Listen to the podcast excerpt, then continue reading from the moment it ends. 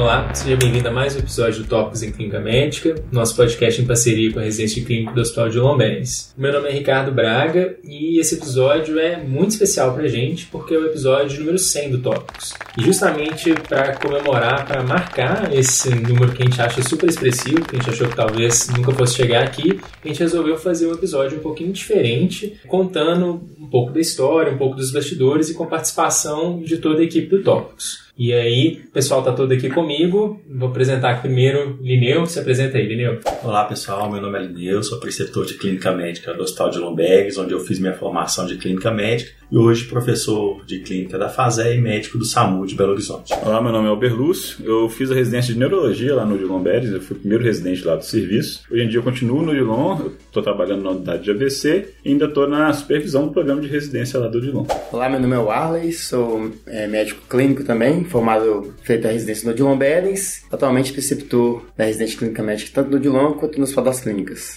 Meu nome é Fernanda, sou médica geriatra, fiz residência de clínica médica no Dilon Berens também e atualmente eu trabalho na equipe de cuidados paliativos do hospital. Oi, eu sou Natália Mansur, tenho residência em clínica médica e fiz medicina de urgência no Odilon Berens, onde eu sou preceptora no estágio da urgência até hoje e trabalho no Hospital das Clínicas também, além de ser mãe de três crianças e esposa e filha e mais um tanto de coisa. Muito bem, Nath. E acabou que eu falei meu nome, mas eu mesmo me apresentei. É, eu também fiz a residência de clínica lá no Odilon. Acho que eu sou inclusive o decano da mesa. Né? A Fernanda foi minha R1 uhum. e os outros foram meus residentes, uhum. com exceção do Alberlúcio, que foi meu contemporâneo. Sou preceptor de clínica lá no Odilon e preceptor também da residência clínica lá na Unimed. E aí, Nath, vou aproveitar seu gancho, porque a ideia aqui é a gente conversar um pouquinho dos bastidores e, e é legal para quem acompanha o podcast desde o início, ou para quem chegou depois, conhecer um pouquinho da história. E aí acho que você que fundou o podcast é a melhor pessoa para contar. Como é que foi que começou o Tópicos, então? Bom, o Tópicos sempre teve parceria com a residência de clínica médica do Odilon Berens.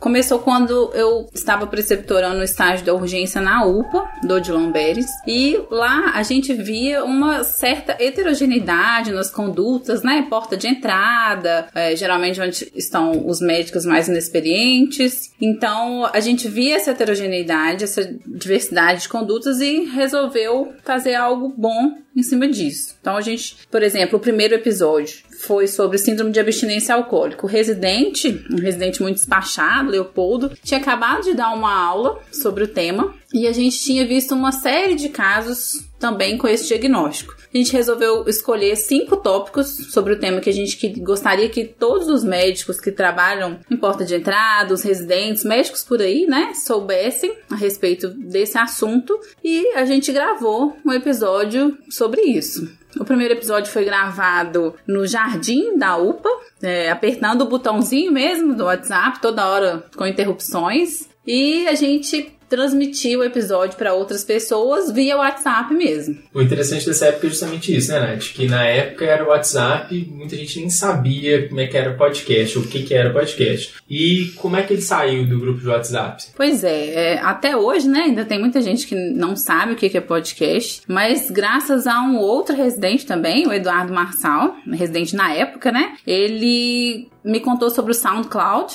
que era uma plataforma que hospedava, vamos dizer assim, os áudios, né, os podcasts, e ele cadastrou a gente nessa plataforma. Ele fez a logo do Tópicos em Clínica Médica, que já existia o nome, então ele fez a, a, a própria arte, e a partir daí a gente tinha uma casa para os nossos episódios, que aí primeiro foi o SoundCloud. Mas essa primeira existência do Tópicos, ela não foi contínua, né? Teve um percalço no meio do caminho. No início a gente dependia, bom, tem muitos residentes que até hoje me vêm e saem correndo, né? Achando que eu vou pedir um podcast. É, então eu dependia muito da boa vontade, da, né, um trabalho voluntário aí das pessoas de ajudar a expandir essa evidência, esses podcasts. E a gente trabalhando muito, mãe, sozinha, eu não ia dar conta. Então, com certeza, esse gap veio para mostrar para todo mundo ali, ó, precisamos formar uma equipe para que isso seja periódico, isso seja rotineiro e faça parte do trabalho que a gente executa. Então, para quem né, de vocês estão escutando, que conhece, que faz podcast, a gente acabou vivendo esse fenômeno que é conhecido, né, do podfade. A gente chegou a ficar mais de seis meses sem ter nenhum episódio. E acho que o ponto da virada foi justamente no começo de 2018, quando a gente viu que a gente precisava de uma equipe, né? E a gente reuniu uma equipe que acho que tem sido a grande força do Tópicos até então, para dividir o trabalho, para revezar nos episódios. E todos esses membros originais estão aqui ainda. E na verdade, ao longo do caminho, a gente foi inclusive incorporando mais. E da parte assim que eu lembro, acho que quando a gente começou mesmo a divulgar os episódios em 2018, que os temas ficaram mais diversificados, e a gente começou a ter o retorno, né? Que a plataforma de SoundCloud dava estatística pra gente e ter um crescimento que surpreendeu. E acho que aí o negócio ganhou massa e a gente marcou para hoje estar tá no episódio 100. É interessante, né, Nath, que nesse contexto todo, apesar de ter surgido como uma ideia da urgência mesmo, se ramificou em várias outras áreas mesmo, né? Porque a gente viu que era importante, interessante é, agregar conhecimento e trazer a melhor evidência em vários cenários mesmo. Então a gente agregou médicos que trabalhavam mais com medicina interna, como eu, Leneu, com neurologia como Albert Lúcio, Braga na época mais com operatório, Sela na urgência e a Fê e a, Cam e a Camila, que não pôde comparecer aqui hoje, no cuidado paliativo, agregando bastante bastante também, né, Fê? A Camila participou desde o início, quando o paliativo começou a fazer parte mais rotineira, né, do, dos tópicos. E hoje, infelizmente, ela não está aqui, mas continua participando ativamente aí do, do grupo. E acho que vale até o agradecimento, né? Assim, você e a Camila foram das últimas a agregar para a equipe e agregaram demais, assim. Os episódios do Cuidado Paliativo até hoje são dos que mais fazem sucesso, mais repercutem e trouxeram outras coisas para o Instagram. E acho que na a gente também tem muita gente para agradecer na trajetória mesmo, de uma oportunidade esse episódio aí. Ah, com certeza. Algumas pessoas que participam é, menos, né? Mas que estão sempre ali no grupo de WhatsApp revisando os textos e dando opinião, ajudando nas críticas, como por exemplo o Gustavo, né? Obrigada, Gustavo. A Yara, que tá muito nos bastidores, mas sempre tá revisando os nossos episódios e, sempre escuta. E o Eloy, que, que tá meio sumido, mas como é que é? Hashtag volta Eloy. Volta Eloy. volta Eloy. Que também acrescentou muito na nossa história. Estamos usando intensivista, né? É, intensivista, Eloy. E os residentes do Dilon, né, que deram muito entusiasmo, residentes inclusive de outras residências participaram também e deram aquele gás inicial que a gente não teria chegado até aqui se não tivesse pego aquela massa, né, que era o momento no começo. Demais.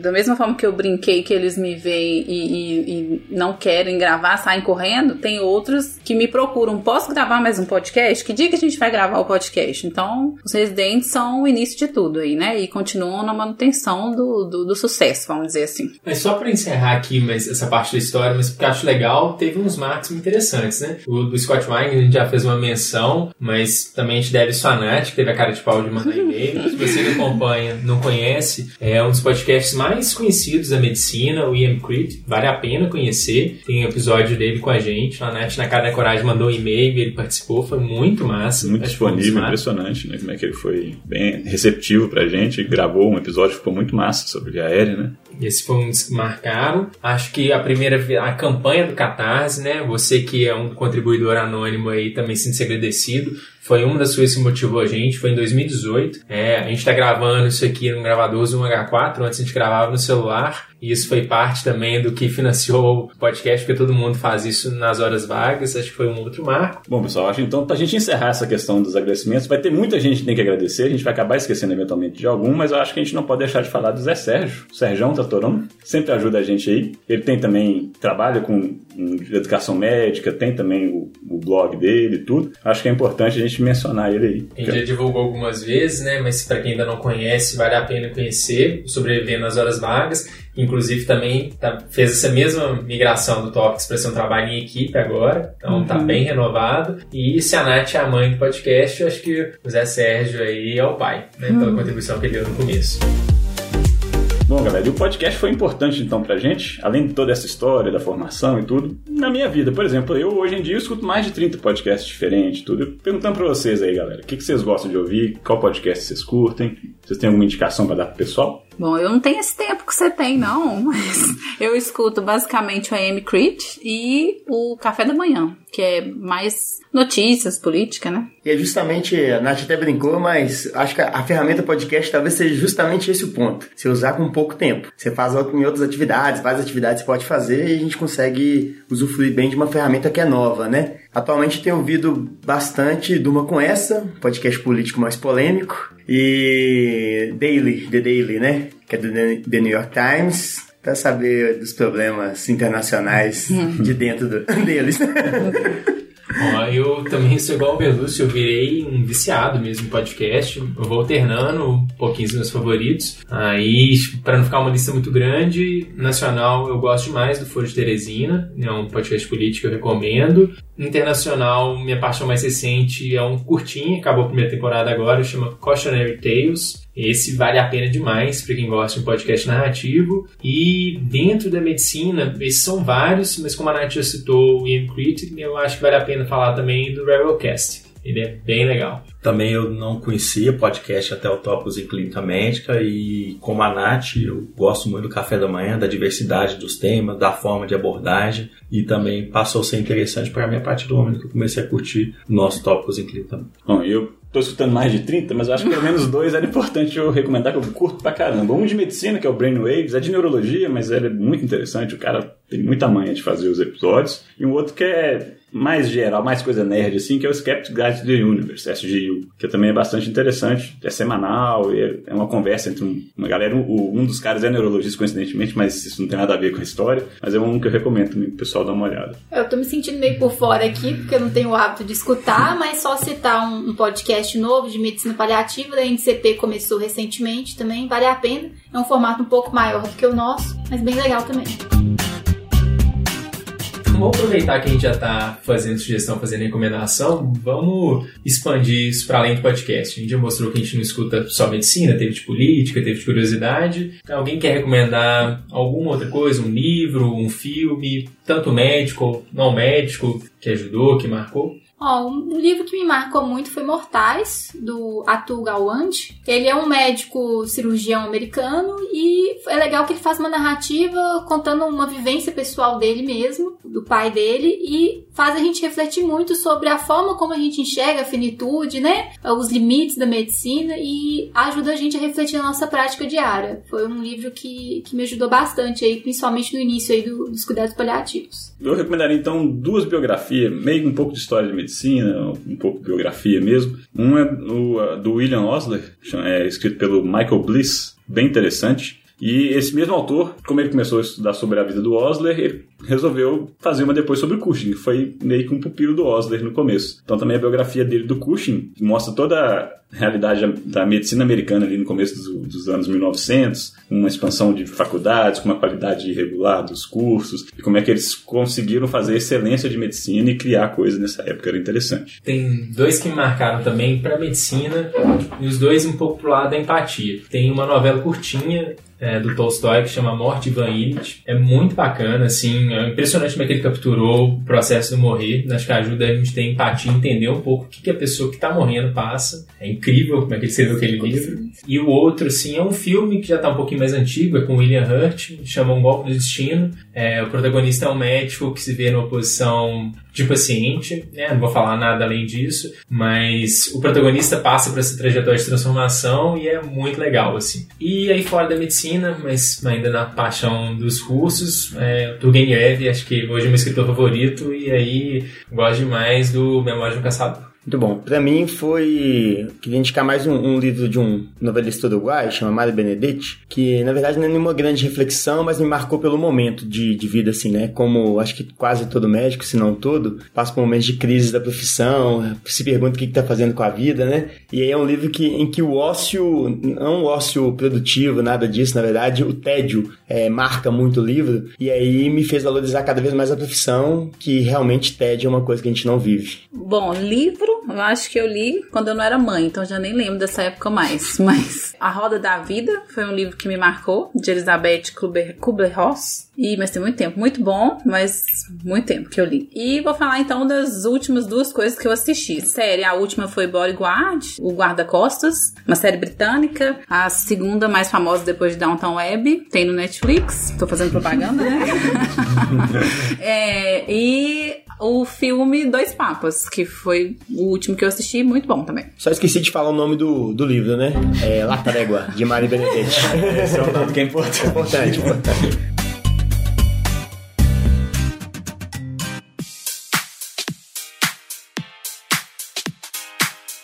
Então, pessoal, para encerrar esse episódio que foi diferente, mas que a gente curtiu bastante, que vocês diriam para os médicos que estão formando, que curtem o nosso podcast? Braga, vamos começar por você. Cara, acho que da época que eu tava fazendo faculdade, assim, uma grande mudança depois da residência, depois eu fui tendo mais contato com a prática, né, expandindo o horizonte, porque eu acho que a nossa formação ela é excessivamente focada no conhecimento técnico, assim. E acho que é só um dos componentes do que a gente tem que aprender. Quem já foi residente do Odilon, teve contato, sabe que a gente usa a matriz de competência do CAMED, e aí essa parte técnica, acadêmica, né, do conhecimento teórico é só um dos vários papéis do médico, e aí, para mim, assim, que eu recomendaria, que eu falaria para mim mesmo no começo, é para treinar também a habilidade de comunicação. Eu acho que é, se fosse hierarquizar, todos são importantes, mas acho que essa é habilidade mais importante e ela pode ser desenvolvida e é extremamente prazeroso quando você começa a ganhar competência nela, porque facilita a sua vida, né? você melhora na anamnese, você melhora na eficiência da notícia, fica mais prazeroso, inclusive, o contato, a conexão com o paciente. Fora a contribuição para o cuidado do paciente, nessa questão da comunicação, né? Que eu acho que é uma competência importantíssima e que infelizmente a gente não tem isso na grade curricular, né? Durante a formação acadêmica mesmo, poucas residências conseguem é, ajudar nessa parte, né? Então, acho que além de, de, facilitar o trabalho do dia a dia, ajuda muito na qualidade do, do cuidado dos pacientes, né? Só algumas coisas que, que foram úteis para mim nisso, né, para não ficar muito jogado no ar, assim, em algumas delas até recentes, assim. A comunicação não violenta, Acho que é uma coisa que serve para a vida, não é só para o médico, mas é muito aplicável na medicina. Então, tem vídeo no YouTube disponível gratuitamente, se você digitar comunicação não violenta do curso, mas tem o um livro para comprar. E já teve até um episódio sobre isso, entrevista motivacional. Foi uma coisa que abriu muitas portas porque teve um princípio chave da comunicação que é falar menos com o paciente, assim. E só a gente começar a escutar mais é um passo fácil e que é talvez o mais decisivo para melhorar a comunicação. Uma coisa que eu acho que eu tenho que falar é assim, trabalhe menos, cara. Isso é uma verdade. Eu, lembro a gente conversou assim que eu terminei a residência, que na residência eu tinha carga horária de 60 horas de residente, eu ainda trabalhava, dava plantão. Terminou a residência, eu me vi com quatro plantões por semana. Isso numa pessoa normal é o tanto de trabalho que todo mundo tem. E eu vi assim, nossa, eu tô trabalhando muito pouco. Isso é muito melhor no seu dia a dia, no seu cuidado com o paciente, na sua atenção no atendimento. A gente hoje em dia a medicina tem uma pressão muito grande de produção, plano de saúde querendo pagar menos, querendo controlar tempo de consulta. E você tem uma pressão externa também, até dos pares, de pegar mais plantão, de pegar mais coisa. Eu mesmo me vi assim, com o tempo você vai, quando você percebe que você tá acumulando coisa, cara, tenta devagar. Eu sei a residência puxada é 60 horas, depois você sempre dá um plantão ou outro, você sai, você acha que vai ter que trabalhar 100 horas por semana. Tem gente que aguenta, mas isso às vezes eu acho que compromete. Uma coisa que eu falaria assim, com certeza, é ter que trabalhar o um tanto equilibrado. Nesse sentido, vou complementar, né, muito da ideia, não faça apenas uma coisa, né? Não seja apenas médico, tenha outras atividades, outros hobbies, outros objetivos, né? Objetivo, seja uma esposa, seja um marido, seja mãe, seja pai, dance balé, vai andar de bicicleta, faça outras coisas, não fique só no foco na medicina, porque por mais que seu objetivo seja ser o melhor médico, se você focar apenas nisso, você não vai ser. E talvez também reforçar a não ideia apocalíptica, né? De que a medicina tá virando ru, que a medicina tá acabada. Não, que a gente vive um cenário que tem seus problemas como qualquer outro cenário, mas que a gente pode sempre ser colaborativo e produtivo, né? É, contribuir sempre para o bem com, com projetos de melhoria e o podcast é mais um desses projetos. Não dá para fazer medicina de qualidade ainda hoje em dia. Com certeza. E para finalizar, principalmente pegando o gancho da fala da Fernanda e do Ricardo Braga,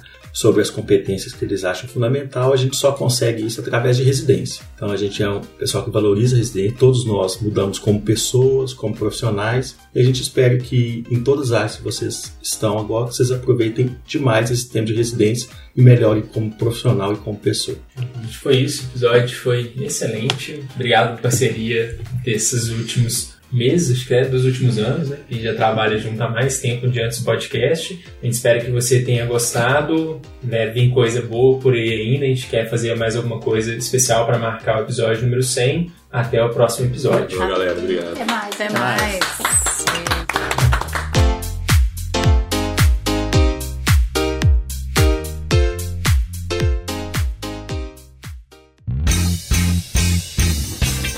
você que está aí acompanhando Tópicos. Para não perder nenhum episódio, assina o nosso podcast no Spotify, Apple Podcasts, SoundCloud ou seu agregador preferido. E toda semana você receberá um aviso de um novo episódio lançado. Aproveita e deixa também uma avaliação nossa por lá. O arroba Tópicos Podcast é o nosso canal de interação no Instagram, onde publicamos material extra, quiz para ajudar a consolidar as informações e você pode deixar seu comentário ou sugestão de temas. Lembrando que o podcast é uma ferramenta de orientação educacional e informação, não substituindo uma recomendação de saúde ou diretriz de condutas. Obrigado e até o próximo episódio.